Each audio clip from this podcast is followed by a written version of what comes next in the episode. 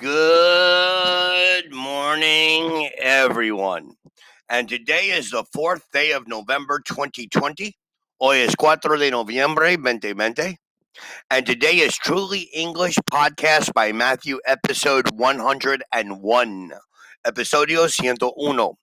Today is Wednesday. Yesterday was Tuesday, and tomorrow is Thursday. Today is Wednesday.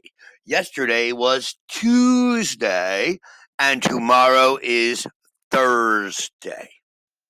Today, I want to talk to you about the word should. For example, you should do something equals it is a good thing to do or the right time to do. You can use should to give advice or to give an opinion. You look tired. You should go to bed. The government should do more to reduce crime. Should we invite Susan to the party? Yes, I think we should. We often use should with I think, or I don't think, or do you think? I think the government should do more to reduce crime. I don't think you should work so hard. Do you think I should apply for the job? Yes, I think you should. You shouldn't or you should not do something is it isn't a good thing to do. You shouldn't believe everything you read in the newspapers. Should is not as strong as must or have to because it's an opinion. Must or have to is an obligation.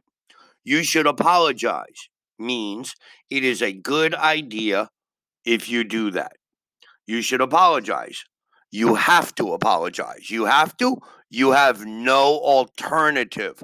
You must apologize. You have no alternative. You can use should when something is not right or what you expect. I wonder where Tina is. She should be here by now. She isn't here yet, and that is not normal. The price of this package is wrong. It should be $25, not $35. That man on the motorbike should be wearing a helmet. We also use should to say what we expect something to happen. She's been studying hard for the exam, so she should pass. I expect her to pass. There are plenty of hotels in town. It shouldn't be difficult to find somewhere to stay. I don't expect it to be difficult. You should have done something equals you didn't do it, but it would have been the right thing to do. You missed a great party last night. You should have come. Why didn't you? Equals you didn't come, but it would have been good to come. I wonder why they're so late. They shouldn't, they should have arrived a long time ago. You shouldn't have done something equals you did it, but it was the wrong thing to do. I'm feeling sick. I shouldn't have eaten so much. I ate too much. She shouldn't have been listening to our conversation. It was private. She was listening. Let's compare should with do and should have. You look tired. You should go to bed.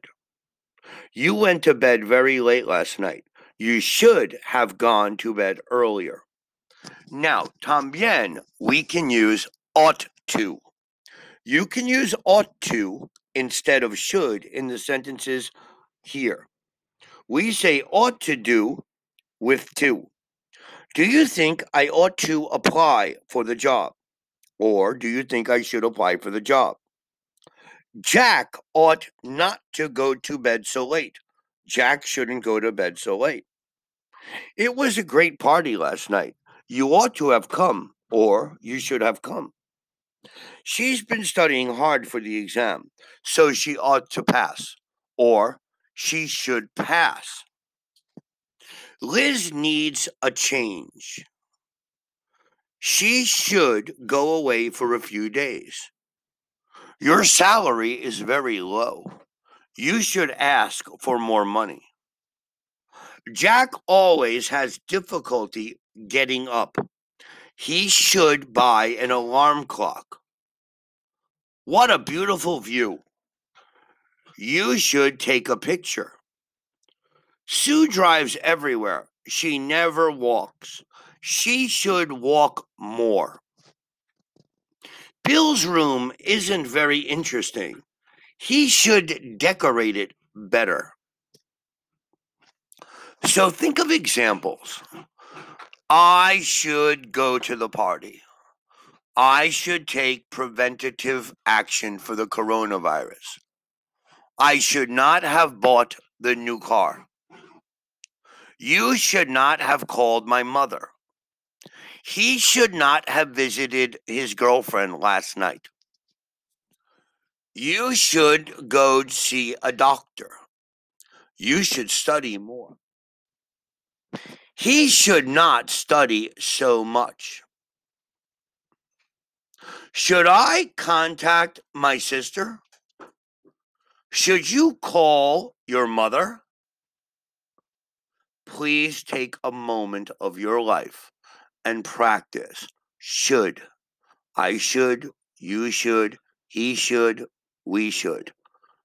You should not, I should not, we should not. Or the interrogative should I, should we, should you, should they.